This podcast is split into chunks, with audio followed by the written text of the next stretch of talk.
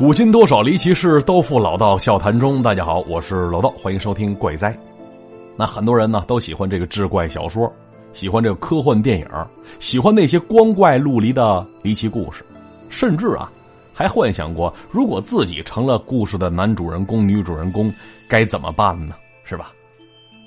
记得曾经看过一部电影，叫做《心灵传输者》，故事男主人公呢是一个能够瞬间移动到任何地方的半大小子。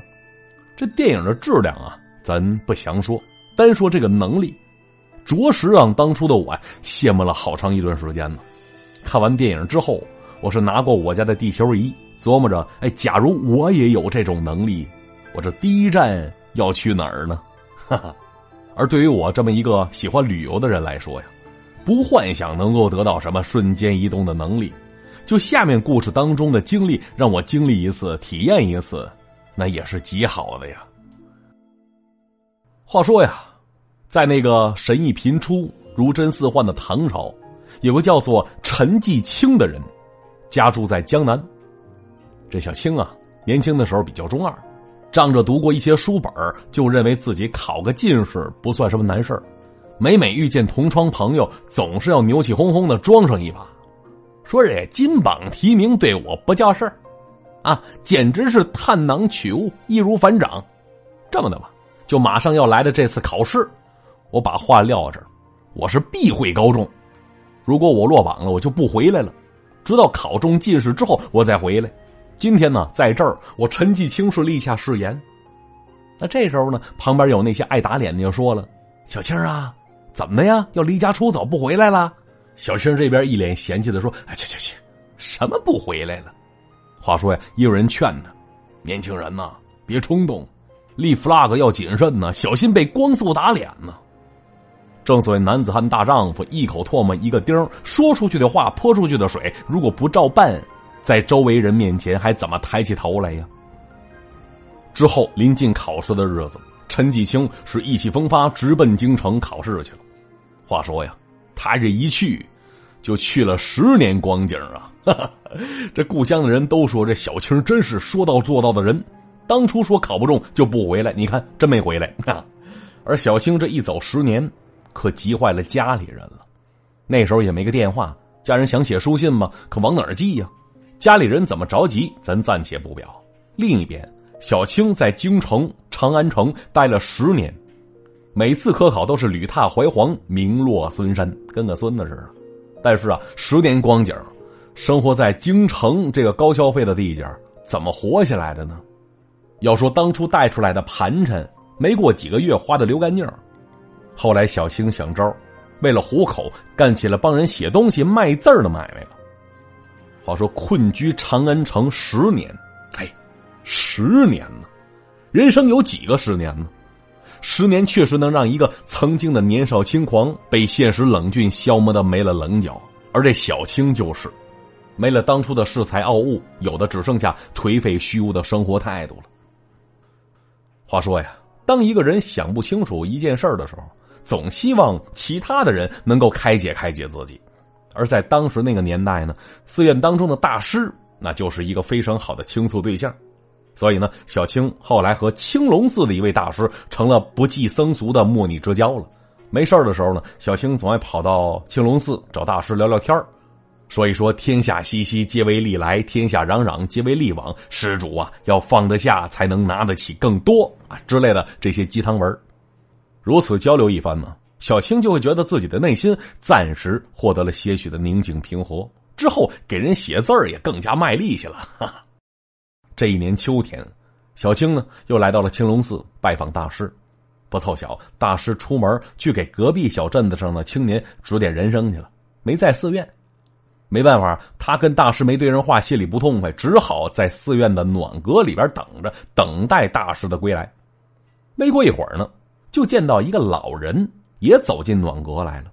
看到小青正围着暖炉取暖呢，于是上前对小青是拱手作揖，之后也坐了下来。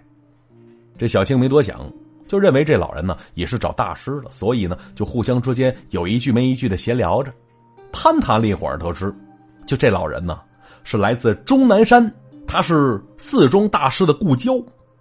就这样又聊了几句，就看到这老人看看窗外，忽然对小青说了：“哎呀，这太阳眼见着要下山了，年轻人呐，你饿不饿呀？”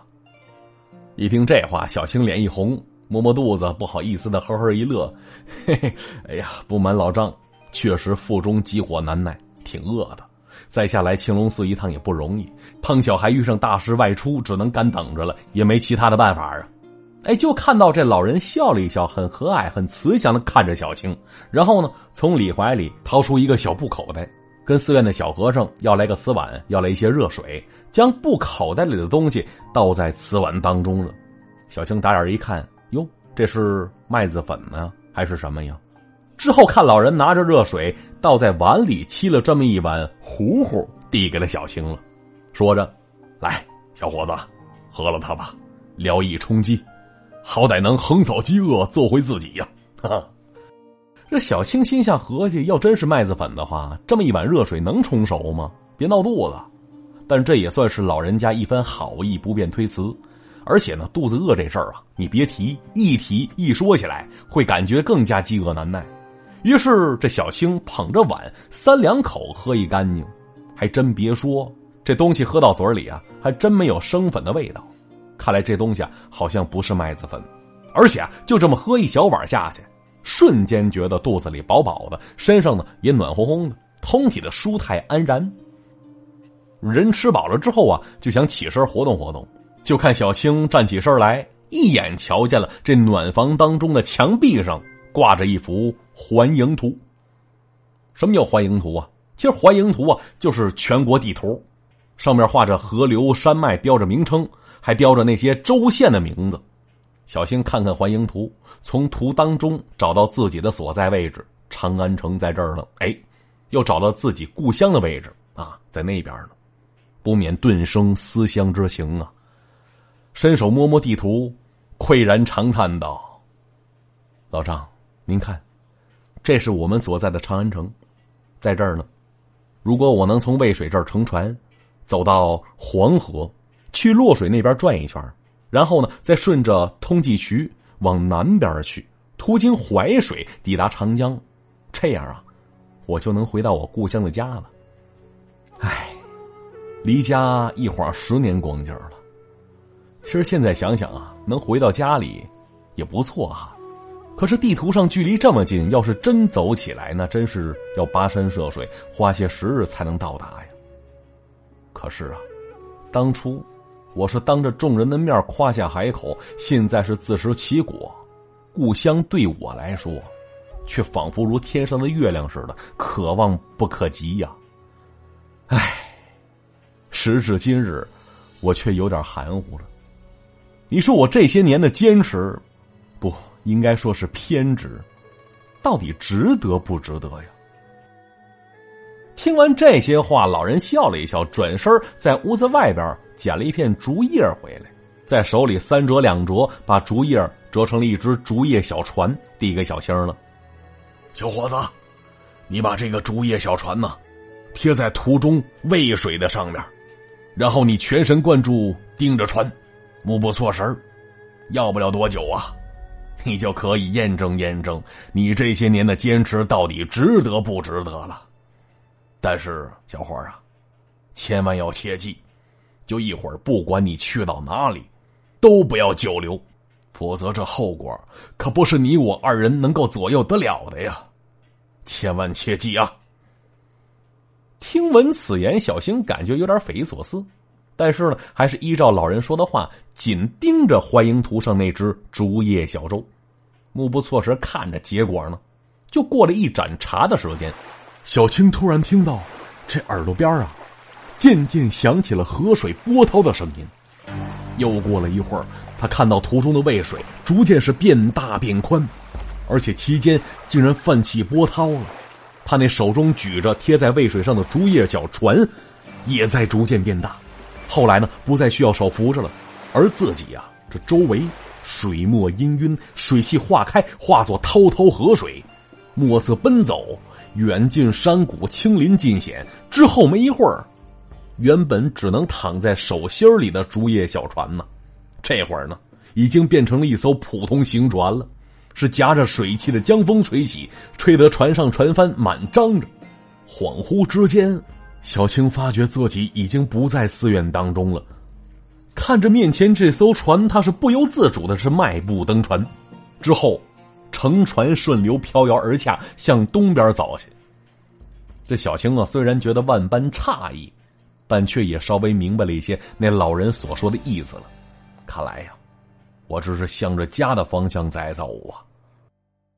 就这样啊，小青乘船自渭水来到黄河，停船靠岸，到了附近的禅窟寺游览了一番，就看着眼前这些佛门风物，想想自己十年离家在外，求取功名而不得。不由得是感慨万千，因此作诗一首，题在了寺院当中的柱子上了。霜中明时西风急，乱鸦又望寒林急。此时绰照悲且吟，独向莲花一风立。写罢之后，小青看着自己的诗作，思绪翻腾，但是这心里却比以往清明了一些。第二天呢，小青乘着那艘船又来到了潼关，再次是围船登岸。上了岸之后，他来到潼关东面的一个叫做普通寺的寺庙游览了一番，在院门上面又是提笔写了一首诗：“渡关悲诗志，万绪乱心机。下板马无力，扫门尘满衣。计谋多不就，心口自相违。已作休归计，还胜休不归。”话说这次，小青心里已经捋清了思绪了，迫不及待登船上岸。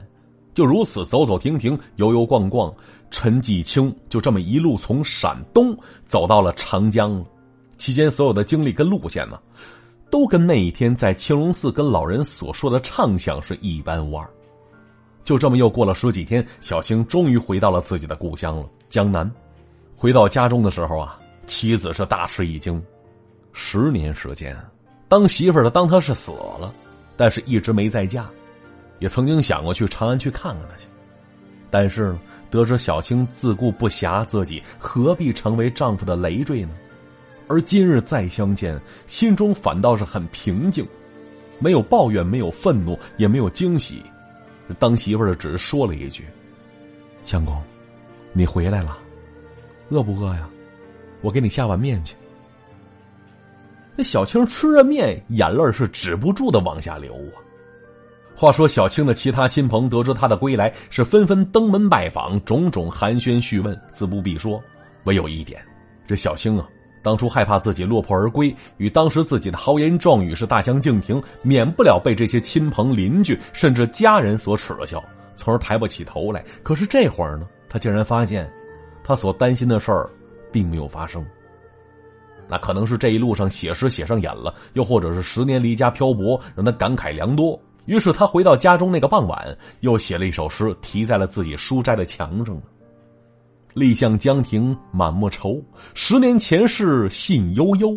天缘已逐浮云散，乡里伴随逝水流。川上莫逢朱吊叟，浦边难得旧沙鸥。不远齿发未迟暮，人对远山堪白头啊！吃过晚饭不多时，天光已是暮色四合。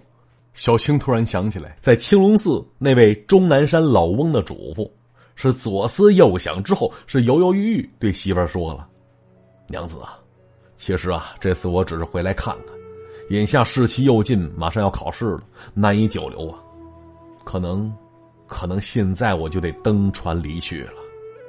妻子听闻此言，叹了口气，心中纵有万般不舍，也只能化作点点相思之类了。而小青心里也不好受，握着媳妇儿的手，相顾无言，呆立半天，说了一句：“哎，媳妇儿啊，我专门给你写首诗吧。”当时当媳妇儿的想拦着相公不必了，你这回来半天了，咱家墙让你霍霍个遍，挨墙写诗啊，咱不差这一首啊。哎，小青不听，不行，我得写，我这诗性大发，你别拦着。于是是刷刷点点，把这诗写在了妻子的绢帕上了。那听闻小青要走，亲朋好友踏着月色来到江畔送行，岸边话别的时候，小青看着旧日故交亲人，眼睛一酸，又写了一首诗。诗文作罢，大概骑到了一更天，也就是晚上的七点钟，小青再次登上那艘竹叶化作的船，泛江而去。而妻子这老些亲朋看着夜色里渐渐消失的船影，朗声念诵着刚才小青写下的那诗句。但是啊，念着念着，突然之间感觉不太对劲儿。又看了看小青写给媳妇的诗，也是这种感觉，互相诉说着都是这种感觉。他们都觉得呀，这次小青归来写的诗句啊，都是鬼气昭昭的，哀怨至极。因此，大家纷纷在江边失声痛哭，心里隐隐感觉小青可能经此一别，就再也难以相见了。而另一边呢，竹叶船飘摇荡漾，载着陈继清顺原路而返。没过多久，回到了渭水之滨。小青是弃舟登岸，租了脚力代步，重新又回到了青龙寺。刚一走进寺中的暖阁，就见到那位来自终南山的老翁，依然披着粗布衣服拥炉而坐。啊这小青再次走到欢迎图前，哎，恍惚之间呢，发现手中还握着那只竹叶折成的小船呢。小青见此，恍然大悟，对老人说了：“老人家，我回是回来了，可是之前所有的经历，那一切。”是不是只是个梦啊？老人当时笑了一笑，只回了他一句：“小伙儿啊，你再等六十天，这一切呀，你自会明白。”之后夜色渐浓，而寺中的高僧依然没回来呢。可能是去的那小镇子里，青年问的问题太多了，还怎么的？而老人因此便告辞离去。陈继兴呢，也随之回到了自己所寄宿的旅馆当中。之后。大概过了两个月时间，陈继清的媳妇儿是突然登门自江南而来。当时小青一问：“你怎么来了呢？”妻子说了：“是怕他多年位高中，一时想不开，有了轻生的念头，所以过来探望一下。”而妻子说：“呀，说相公，两个月之前你回到家里那天，没待多久就走了。你走了之后，家里人呢都觉得你写下的那些诗句太阴郁晦气了。”害怕你心里会有极端的想法，所以这次我特来看望看望你。小青这才恍然大悟，原来当初自己在环营图上的所有经历并非虚妄，那一切呀都是真实存在、真实发生过的。咱们简短截说。话说第二年春天，小青又一次落榜了，但是此时他的心态已经不像他日那般消极了。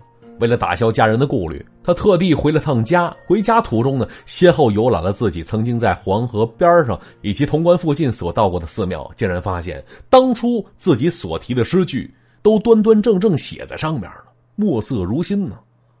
再后来，小青终于得偿所愿，金榜题名，考中了进士，但是呢，却突然意兴阑珊，没了荣归故里的想法。反倒是开始绝世辟谷，紧接着跑去终南山是寻僧访道去。而故事讲到这儿呢，其实并没有结束。据说呀，在后来，陈继清的媳妇儿曾经来到长安城寻找失踪多年的丈夫的音信，在来到青龙寺的时候，忽然之间有一位丫鬟惊声的说：“哎，夫人，你看这幅画上的神仙，怎么这么像老爷呢？”故事结束了。突然想起那句话了：“不经历风雨，无法见彩虹。”啊，你可以把这故事当成一个励志的故事来看。但是我想说，这陈继清为了当初自己吹的牛，和家人一别十年，当媳妇儿的招谁惹谁呀？相当于守活寡，守了半辈子呀！我不知道这女人之后有没有再嫁。其实我更希望看到的是，这十年后，陈继清再次回到故里，发现妻子已然嫁作人妇。别说我残忍，当初你可是为了面子一走就是十年呢。所以说，这面子真的这么重要吗？而至于故事里说的盯着地图，哎，瞬间移动到那地儿了，我感觉这挺神奇的。我记得跟这个《酉阳杂族里的一个故事挺像的。简单跟大家说一下这故事啊。话说是唐德宗的建中初年，有个人呢家里马生病了，好像是马蹄子有什么毛病，因此呢他出价二十两钱找人医治。结果宠物医生看过马之后，纷纷说：“啊，以我多年的行医经验来看呢，你这个马呀，不像是他们的真马，这个头太大了，赶超骆驼了。正常的马可没这么大。依照我看，这好像是当时那个画马的名家韩干所画的。你最好啊找他去吧。这马主也没辙了，只好拉着马去找各种名医去瞧去。谁知道正当此时，就碰到韩干了。那韩大画家呀，看到这匹生病的马，也是非常惊讶呀。哎呦我去，这马的颜色好像真是我画的。于是啊，这韩画家摸摸马的皮毛，仔细观察一番，发现呢这马的前蹄好像的确有问题，心里觉得挺奇怪的。等回到家中之后，他就拿出自己以前所画的一幅类似该马的画来看了一看，果然发现这画中的马脚的地方啊，多了个墨点儿。当时可能一不小心，这墨笔没拿住，将墨点洒在了这个画中的马蹄子上了。由此知道，哦，看来那马还真是自己画的呀。可是问题出现了，我画的画什么时候能变成真的了？而且这马是什么时候从我画中跑出来的呀？后来呢，这匹马到底被一个宠物医生给治好了。历经好几次易主之后呢，大家才发现。就卖这匹马所得的银钱，到最后竟然都变成了死人用的泥钱儿了。这故事让我想起了小时候看的一本小人书《神笔马良的故事》。他画出什么玩意儿，那东西就能从画里跳出来，跟真的一样。说实话，就这种超能力攥我手里，哎呀，想想都美得慌。好，接下来进入留言互动环节啊。那在上期节目《色迷心智误终生》当中啊，恭喜 Zero 八 B 夺得沙发宝座，恭喜恭喜！希望你再接再厉啊！那咱们再来看一看上一期节目都有哪些朋友发来留言。七邪竹蕊西西他说了，说老道这故事一播出来，大家都知道老道是老司机啊，呃，老司机，哎，我只是懂得比较多而已。七喜五二零说了，坐等老道翻牌行吧？今天就翻你的牌子了，让你高兴一下下。这怎么读的？H U C H Y 他说了，说我要是会隐身术啊，先去银行啊。老道你呢？那我要会隐身术的话，我去银行门口等你去。乌托章说了，老道什么的，看见美女就开车。哎哎，这朋友啊，你是说我还是上期节目里那个老道啊？说实话，我要像那老道有那两下子的话。其他不说了。黑匣子的小瓶子说：“老道啊，你说人呢真有下辈子吗？我遇上一个人，这辈子注定有缘无分。希望下辈子啊，我们能好好的吧。他答应我会在奈何桥头等我，我也希望下辈子不会如今生这般。嗨，这别等下辈子了，就算有下辈子，就这份感情，下辈子还会记得吗？所以咱们只能做到这辈子不留遗憾。”薇薇安汪闹闹说了：“说道哥，我是不是你的元老级粉丝了？咋没被点过名呢？哎，我掐指一算呢，点名时间那就在此时此刻，让你高兴一下，送你上墙。”海宝兰说了：“其实老道之前做的其他节目也非常不错，尤其是燕磊生的小说，大家可以去听听去。没错，燕磊怪谈还有这个燕磊生短篇小故事啊，都是值得反复听、反复琢磨的小故事，推荐给大家。”哈哈，说了说道哥，从你第一次把大嫂子念成大饺子的时候，我就深深爱上你的节目了。嘿，这趟车我知道不是去幼儿园的，还是义无反顾的上车了。其实小时候看《聊斋》也羡慕过遇见美女狐妖的书生，希望道哥以后能多带我感受感受小时候的梦想啊。其实感受小时候梦想啊，来听老道的节目是一方面，但是啊，我不是天天都开车。VR 真实女友了解一下。金冬无雪说了：“主播，只要听到你的声音，见天都是大晴天。哎呦，这评价真是暖心啊！真真如三伏天一碗冰水，三九天一碗暖汤啊！感谢你。”小迷妹婉婉说了：“说做老道的迷妹啊，实属不容易啊。为了给我家老道拉人气儿，我帮宿舍的姐妹儿抄了 N 遍马列，他们才勉强听了一期节目。结果呢，啊，现在他们都大言不惭的说你是他们老公，他们才是你的迷妹。”我天哪，感觉不会再爱了。我是被套路了吗？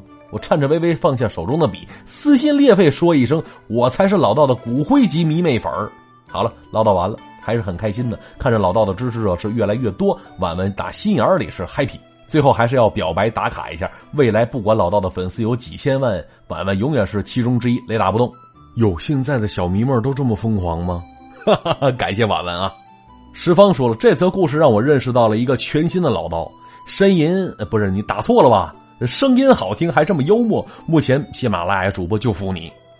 好，石方的留言可以作为一个模板啊，大家伙竞相效仿一下。哈哈哈感谢石方啊，感谢你。还有一朋友在之前的节目当中是这么留言的，这朋友叫做做好事不留名，他说：“老刀啊，峰哥今天也讲了这个仙凡不济赌一宝类似的故事啊，看来你俩是真爱呀。”嘿嘿，其实也想说一下这事儿啊，其实故事啊都是古文古书上写的。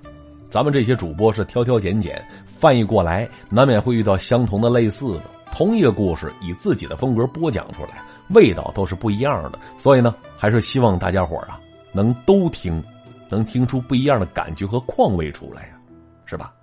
那我也说了，这都是古文故事，没有谁先讲这故事就属于谁这个说法。按理说，咱们都是从古人那儿得来的故事，而有人也说了，说同行是冤家。哎呦，这都什么年代了？互联网思维都这老些年了，还拿老黄历说事儿呢？按说呀，都是主播，都在喜马拉雅旗下，正所谓一荣俱荣。我是真心希望好主播是越来越多，好的主播多了都火了，喜马拉雅平台也就火了，甚至这个行业也就火了。听众呢也别可着一个主播听起来没完。所以想说什么呢？其实你们应该更多的去干嘛呢？别的平台，哎，介绍介绍喜马拉雅的这些好主播，知道吗？引引外边的流量，微信的朋友圈啊、贴吧啊都可以发一发。哎，行，到这儿啊，不说了，大家都是聪明人，都能明白。好看时间，今天节目到这里就要结束了。再次提醒大家，老道的微信号是主播老道的全拼加五二零，微信搜索加老道为好友。那今天的节目就是这样，下期再见，拜拜。